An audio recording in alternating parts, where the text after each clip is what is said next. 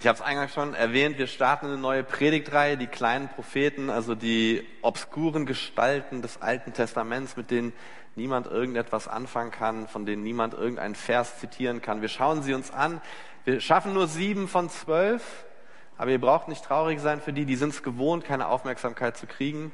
Ja, die sind immer auf der, auf der, die fahren immer auf der Rückbank, ja, auf den theologischen Kindersitzen sind die fest angeschnallt hinten, die dürfen nie nach vorne und mal selbst fahren. Da sitzen Jesaja und Jeremia und wie sie alle heißen. Aber wir werden uns anschauen, Habakkuk, Nahum, Haggai, Zephania, Jona, Zachariah, Maleachi, so sieben dieser zwölf in den kommenden Wochen.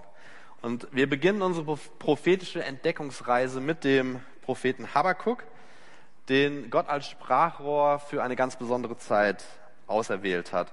Wir wissen so gut wie nichts über ihn, noch nicht mal irgendeinen so kleinen Steckbrief oder Stammbaum. Er taucht auf einmal auf und er bekam ähm, eine schon beschlossene Strafe von Gott für das Volk Israel mitgeteilt, die er einfach nur noch verkünden sollte. Und er bezeichnet selbst äh, diesen Auftrag oder wie es andere Übersetzungen ganz zu Anfang des Buches äh, sagen, wie eine Last, wie eine Bürde und das ist sie auch. Wir werden in diesem Gottesdienst weder Habakuk so richtig gerecht werden, noch in den folgenden allen anderen kleinen Propheten.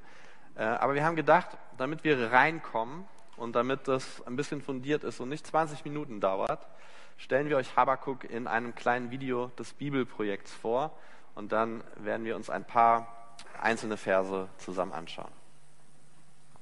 Ich würde trotzdem gerne noch ein bisschen predigen, wenn ich darf. Ja? Ähm, und ich möchte den Fokus gleich auf so einen Abschnitt lenken, der in dem Video jetzt nicht so prominent vorgekommen ist, aber der so die Tür öffnet für das, was im Kapitel 3 als dieser neue Exodus beschrieben wird. Weil für diesen Auszug aus diesem System Babylon, das, wie wir gehört haben, auch alle anderen Systeme ähm, auch heute beeinflusst, verspricht Gott Habakuk sein zukünftiges Wirken. Und er sagt drei Sachen. Er sagt, ich werde das Böse besiegen. Ich werde Gerechtigkeit für alle schaffen. Und ganz spezifisch wird eine Gruppe profitieren, nämlich die, die Unterdrückten. Ich werde die Unterdrückten retten. Das sind drei Versprechen, die Gott gibt. Denn letztlich profitieren innerhalb dieser Systeme immer nur die Mächtigen, die Unterdrücker, die quasi im Heimspiel zu Hause vor großer Kulisse ähm, mit bestochenem Schiri sowieso schon den Vorteil haben. Und dann kommen die Machtlosen, die Unterdrückten zu einem Auswärtsspiel, zwei Mann weniger und ohne Fans und sind immer die Verlierer. Und diese babylonische Unterdrückung, die wir vielleicht auch erkennen in unserer Gesellschaft heute, in verschiedenen Aspekten, benennt drei Aspekte und eine Wurzel des Übels. Und heißt zum ersten, die systematische Ungerechtigkeit. Das System Babylon bringt Menschen durch Schulden in eine gesunde, ungesunde Abhängigkeit. Und Habakkuk beschreibt dann, wie diese Gewinner, wie diese Leute, die sich ähm, groß gemacht haben auf dem Rücken von anderen, das, was sie als Gewinn haben, genommen haben, sich irgendwo ein Nest gebaut haben, wo es ihnen gut geht und wo sie jedem Einfluss und jeder Rechtfertigung abhanden gekommen sind. Sie haben sich einfach eingeigelt. So, da soll mal einer sagen, die Welt hat sich groß verändert seit dieser Zeit. Und als zweites wird der Sklavendienst genannt. Im System Babylon wurden Menschen nicht nur finanziell ausgebeutet, sondern sie wurden körperlich, seelisch erniedrigt, bis aufs Mark gepeinigt, ähm, ihrer Menschlichkeit entraubt. Und so entstehen, und das sind alles Zitate aus dem Buch Habakkuk, Blutstädte oder Orte der Ungerechtigkeit. Auch kein aktuelles Problem, ne?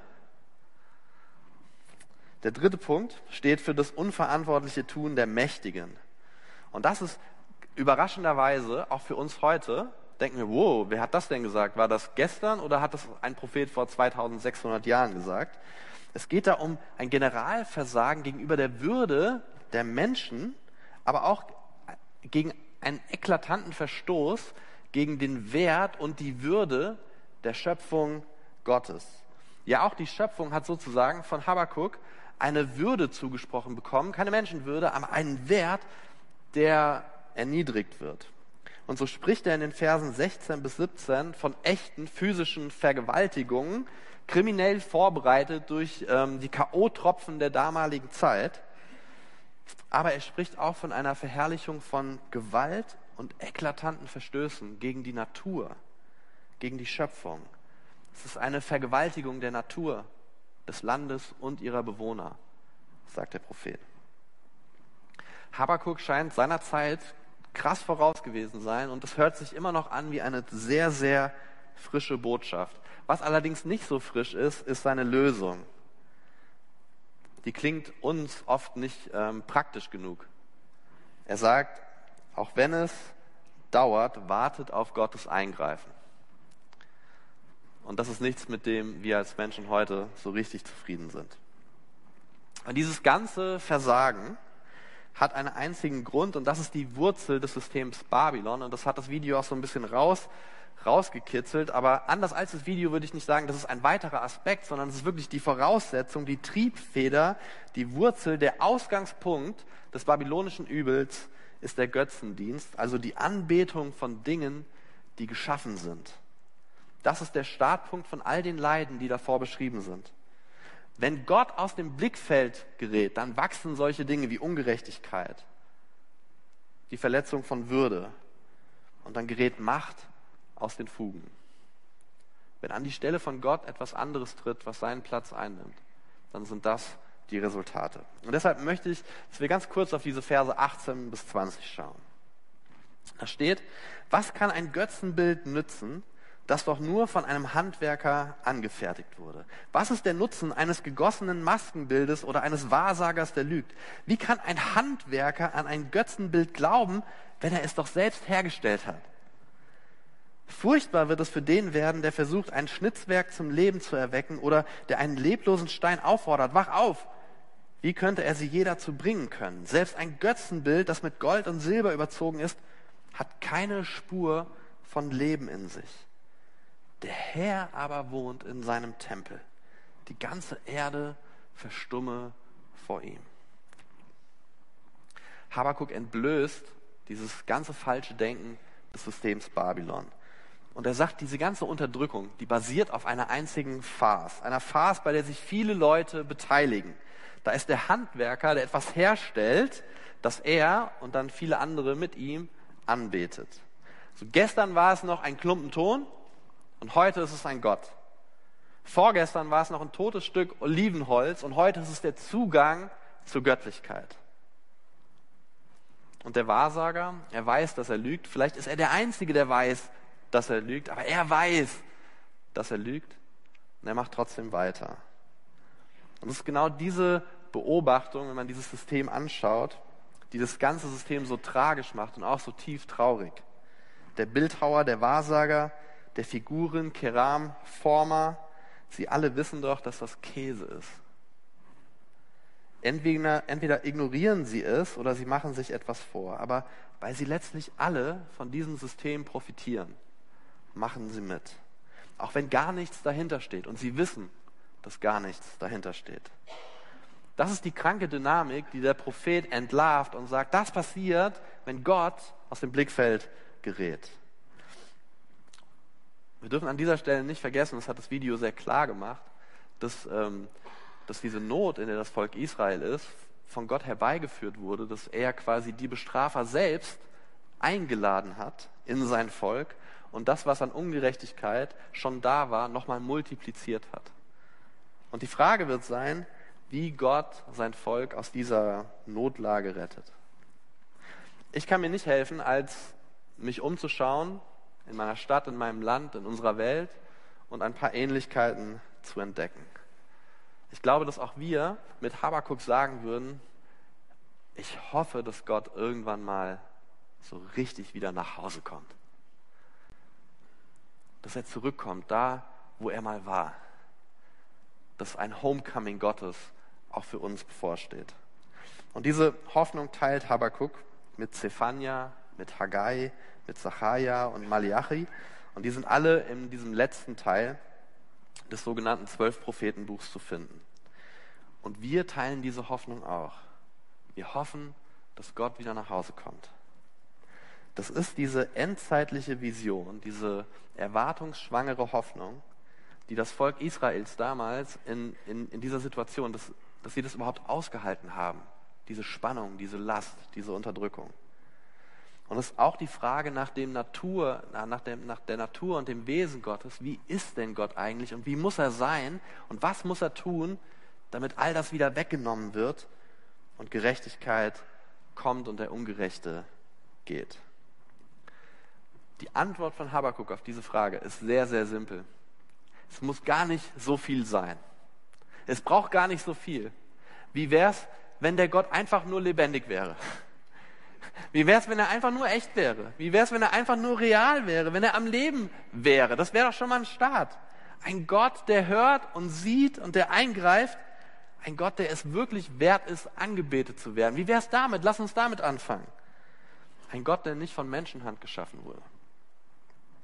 Genau das war das Problem damals.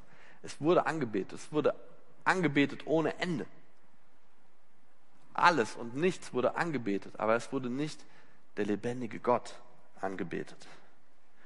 Und wir können von Habakkuk lernen, wie wir uns in solch einer Zeit, in der vieles, alles und nichts angebetet wird, verhalten können. In einer Zeit, wo alles angebetet wird, bis auf der Gott, der diese Welt erschaffen hat. Das große Glück, unser großes Glück ist, dass Habakkuk ähm, kein Deutscher war. Das heißt, er ist kein pessimistisch theoretischer Weltuntergangsaktivist. Halleluja. Danke, Habakuk, dass du kein Deutscher bist. Habakuk ist ein optimistischer, Gott wird sich zeigen, Realist. Gott wird sich zeigen, Realist. Er weiß, was ist. Habakuk weiß, was ist. Und er weiß, was sein wird. Und er lässt sich nicht dadurch verunsichern, was ist, weil er weiß, was kommen wird. Ich wünsche mir für mein Leben so eine Glaubensperspektive. Mitten in dem Zweifel, mitten in dem Chaos, so festzustehen. Deswegen eine Frage, die ich uns heute Morgen stellen möchte, ist, was macht uns bereit für Gott? Bereit, wenn er nach Hause kommt, bereit, sich zu zeigen. Was macht uns bereit? Was macht uns bereit für den Gesalbten Gottes? für die Wiederkunft von Jesus. Und auch da hat Habakkuk eine ganz konkrete Idee, was da passieren muss, damit wir vorbereitet sind. In Habakkuk 3,13 sagt er, du, Gott, du brichst auf, um dein Volk zu retten, ja, zur Rettung deines Gesalbten. Das ist diese, diese Botschaft, dass ein, ein neuer König aus dem Geschlecht Davids kommen wird. Wir wissen, dass damit Jesus gemeint ist. Messias bedeutet Gesalbter. Und mit dem Wissen von 2600, 2700 Jahren zurück, seit Habakkuk, können wir sagen, Gott hat alles schon bereit gemacht. Er ist aufgebrochen. Er hat seinen Sohn in diese Welt gesandt, nicht nur zu leben, nicht nur zu sterben, sondern um weiter zu leben, sogar nach dem Tod. Der Tod hatte keine Kraft über Jesus. Die Vernichtung seines Körpers dass er nicht mehr atmen konnte, dass die Atmung gestoppt hat, dass sein Blut nicht mehr geflossen ist. All das hatte keinen Einfluss darauf, weil das kein Gott ist, der mit Gold überzogen wurde, kein Gott, den man selbst gemacht hat, sondern ein lebendiger Gott, dessen Leben über den Tod hinausreicht. Im Schmelzofen des echten Lebens, da wo die Götzen als Götzen entlarvt werden, wo es um Leben und Tod geht, wo die Götzen schmelzen, zum Beispiel unsere egoistischen Ziele, und wenn die sich dann als nichts offenbaren und da, wo die Figuren verbrennen, vielleicht unsere geheimsten Sehnsüchte in unserem Herz, da kommt unser Gott unversehrens hindurch. Und er ist der Einzige, der da unversehrens hindurchkommt. Und wir kommen unversehrens hindurch nur in einer Beziehung zu diesem Gott, zu diesem Jesus, der lebt. Auch heute, hier.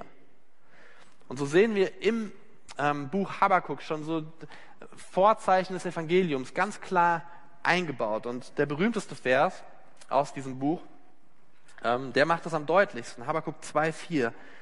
Der Gerechte wird durch seinen Glauben leben. Bibelkenner entdecken sofort, das ist doch Paulus. Paulus hat das auch geschrieben. Zuerst hat Habakkuk geschrieben, Paulus hat abgeschrieben. Äh, Römer 1, 17, Galater 3, 11. Der Apostel Paulus zitiert diesen Vers. Und damit macht er das, was Habakuk so vorsichtig angedeutet hat, diese Hoffnungsbotschaft, dass etwas, was einmal kommen wird, etwas, was einmal passieren wird, er macht es real und er macht es zum Grundstein unseres Glaubens, wenn er sagt, die Rechtfertigung des Menschen vor Gott Durch Glauben allein. Das hat Gott vorbereitet. Und der Schritt, den wir auf Gott zumachen können, ist der geschenkte Glaube von ihm. Und das führt uns in eine Beziehung mit diesem lebendigen Gott. Der Gerechte wird nicht dadurch gerecht, dass er versucht, gerecht zu leben. Der Gerechte wird gerecht durch das, was er glaubt. In Römer 1, Vers 17 schreibt Paulus, der Gerechte wird leben, weil er glaubt. Und wir sind bereit gemacht worden von Gott, diesen Zugang durch Glauben zu haben. Glauben, so scheint es bei Habakkuk und bei Paulus, ist der Ausweg aus der Misere, ist der Ausweg aus dem System Babylon, raus aus der Ungerechtigkeit. Und das, diese Ungerechtigkeit, die daher rührt, dass wir Menschen uns zum Zentrum unseres eigenen Lebens machen und unsere eigenen Empfindungen und unsere eigenen Ziele zum Maßstab unseres eigenen Lebens machen und dann, wenn wir richtig krass drauf sind, auch noch zum Maßstab für das Leben von allen anderen Menschen. Ich habe manchmal Gespräche mit Menschen, die krasse Meinungen über die Bibel haben und sagen so oft, boah, ich lese die Bibel, es ist so ein enges, ähm, rigoroses, einschränkendes System. Und dann schaue ich mir die Bibel an und wie einfach es ist, mit diesem Gott in Beziehung zu sein, zu kommen und vielleicht nicht einfach mit ihm die Beziehung zu leben, das haben wir von Heiko gehört, aber einfach in diese Beziehung zu kommen. Und ich würde es andersrum sagen, es gibt nichts engeres, totalitäreres oder einschränkenderes als ich, der mich zum Mittelpunkt dieser Welt mache, als eine Welt voller Versprechen, voller Götzen, voller nicht existenter Dinge, die alle nur heiße Luft sind, an die ich mein Leben hänge. Das ist doch überhaupt kein Vergleich zwischen den Verheißungen Gottes und dem, was unser Herz sich sehnt.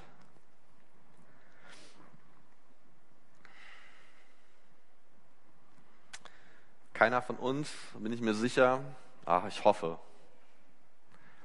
ich hoffe, keiner von uns sitzt zu Hause und betet eine Playmobil-Figur an.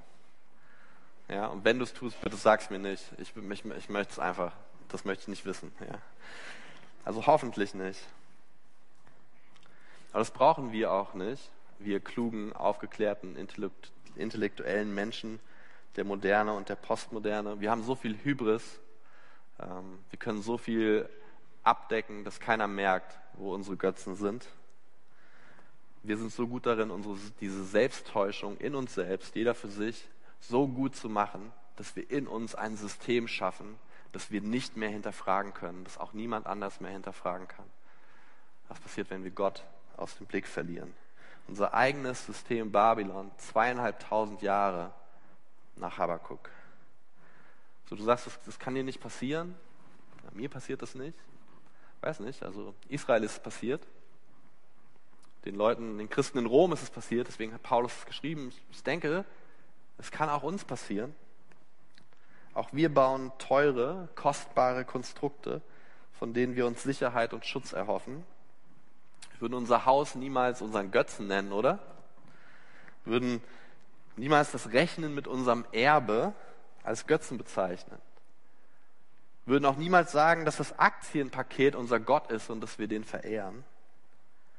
Würden niemals offen zugeben, dass wir unseren Ehepartner anbeten oder wenn das für dich überhaupt keine Möglichkeit ist, dann dich selbst. Der Stolz auf unsere Überstunden, die ungesunde Ablenkung durch Medien. Das System Babylon lauert überall. Und es hat mehr mit unserem Leben zu tun, als wir oft denken. Es ist mächtig. In dem Leben, das wir leben, kriegen wir ganz viel Freude und Sicherheit durch Dinge, die nichts mit Gott zu tun haben. Der Prophet Habakkuk lädt uns ein, auf uns zu blicken und zu schauen, wo sind diese Systeme und wo können wir sie abhauen? Wo behindern sie unsere Beziehung zu Gott? Ich kann voll verstehen, wenn man dieses Buch liest, und vielleicht macht ihr es ja heute, und ihr kommt zu der Erkenntnis zu sagen, ja, okay, aber dann alles nur warten, bis, bis Gott endlich eingreift und irgendwie Gerechtigkeit schaffen wird, und zwar auch Gerechtigkeit irgendwann, ja, also ein zweiter Exodus, irgendwann am Ende, irgendwann mal, aber da bin ich gar nicht mehr dabei. Das ist wirklich schade für mein eigenes Leben. Das hätten wir gerne ein bisschen anders. Und deswegen meine ich, dass, dass, dass Habakkuk ein Realist ist, der auf Gott vertraut, weil er hat, er hat diese Sehnsucht, die wir auch haben, die hat er auch. Und er nennt sie beim Namen. Kapitel 3, Vers 2 sagt er, Herr, ich habe deine Botschaft gehört, ich bin erschrocken. Herr, lass das, was du tun willst, bald geschehen, damit wir es noch erleben und hab Erbarmen mit uns, auch wenn du zornig bist. So es ist kein Frevel darum zu bitten, dass Gott heute eingreift, besser heute als morgen. So, das ist eine, das ist ganz natürlich für uns Menschen, dass Rettung von Ungerechtigkeit, von Machtmissbrauch, von Unterdrückung heute kommt. Aber was, wenn sie nicht kommt? Was, wenn sie heute nicht kommt? Was, wenn sie auf sich warten lässt? Und auch dafür hat Habakuk eine Theologie. Und es ist eine dennoch, obwohl trotzdem Theologie. Es ist eine Gerechtigkeit durch Glaube Theologie. Es ist eine Art von Herrlichkeit, die da ist, aber nicht real und, also real ist, aber nicht sichtbar ist. Nicht greifbar. Und es ist diese Theologie, die trägt. Und die beschreibt er in Kapitel 3. Doch auch wenn die Feigenbäume noch keine Blüten tragen und die Weinstöcke noch keine Trauben, obwohl die Olivenernte spärlich ausfällt und auf unseren Kornfeldern kein Getreide wächst, ja selbst wenn die Schafhürden und Viehställe leer stehen, will ich mich trotzdem über meinen Herrn freuen und will jubeln, denn Gott ist mein Heil. Gott ist mein Heil. Gott sitzt im Tempel. Und auch wenn ich heute nichts von seinem Segen abbekomme, er ist immer noch im Tempel. Er ist immer noch auf seinem Thron. Das Heil ist immer noch da. Gott wird nach Hause kommen und wenn er nach Hause kommt, und das ist das Ziel von Habakkuk, dann bin ich bereit, dann ist mein Volk bereit. Habakkuk vertröstet uns nicht auf eine Zukunft, er vertraut auf eine Zukunft. Das ist ein großer Unterschied. Er vertraut auf eine Zukunft. Habakkuk 2,14. Die ganze Erde wird die Herrlichkeit des Herrn erkennen und davon erfüllt sein, so wie Wasser das ganze Meer füllt. Boah. Es ist schwer, das zu glauben, wenn unser Alltag ein bisschen trist ist. Und ich nehme euch einfach mal ganz kurz mit in meine vorletzte Woche. So, ich bekenne, ich war eine Woche Strohwitwer mit fünf Kindern. Meine Tochter äh, wurde besucht von meiner Frau in den USA. Und ich war allein zu Hause, ich hatte Urlaub, das heißt, ich hatte Zeit. Aber es war so herausfordernd. Was, was für, das ist, der, ne, das ist der härteste Job und die größte Berufung, zu Hause zu sein. Nicht nur zu Hause zu sein, sondern da zu sein für seine Kinder. Nicht nur das Essen zu machen, sondern mit dem Kopf und mit dem Herz da zu sein und ihr könnt mir einfach glauben, so rausgerissen aus einer Woche, wo man gerade Weihnachten hatte, Predigtdienste, die nicht vorbereitet sind, und man ist raus eine Woche, man weiß, man kriegt sowieso nichts hin, man ist um 7 Uhr fix und fertig und sitzt auf der Couch. So, da ging es meinem Herzen nicht so gut. Körperlich hatte ich echt Probleme, ich hatte so eine Erkältung, in meinem Rücken hat irgendwas nicht gestimmt. Ich saß da und sagte, das ist doch, das ist doch nicht das Leben.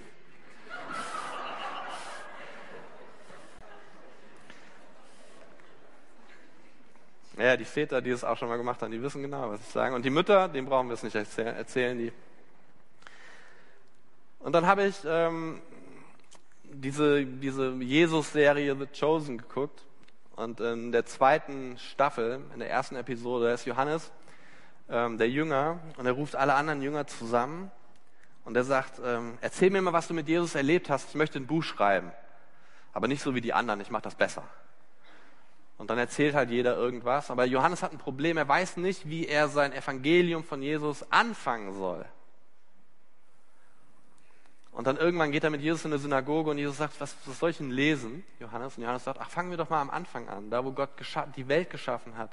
Und dann liest Jesus, das ist eine fiktive Geschichte, aber dann liest Jesus aus der Schriftrolle Genesis 1 vor. Und dann auf einmal hat Johannes diese Inspiration und sagt, ich fange mein Evangelium so an, wie Gott die Welt angefangen hat. Das Wort wurde Fleisch. Und das Wort war Gott. Und ich saß da mitten in meinem total überforderten Kinderalltag, müde, abgekämpft, ohne große Erwartungshaltung. Und auf einmal kam der Heilige Geist und ich habe einfach fünf Minuten geheult. Und mein einziges Gebet war, dass jetzt kein Kind runterkommt und mich sieht. Und das ist das. Das ist, die, das ist die Auszeit von Gottes Herrlichkeit, die Gott uns ab und zu mal schenkt. Ein Ausblick auf das, was einmal kommen wird. Wenn die Herrlichkeit von Gott so da sein wird, wie Wasser das Meer erfüllt. Wird es keine Frage mehr geben, wo dieser Gott ist. Einmal, einmal wird es so kommen. Die ganze Erde wird die Herrlichkeit des Herrn erkennen und davon erfüllt sein, so wie Wasser das Meer erfüllt. So Heiko, vielleicht nicht jetzt. Und ihr Heikos unter uns, vielleicht nicht heute.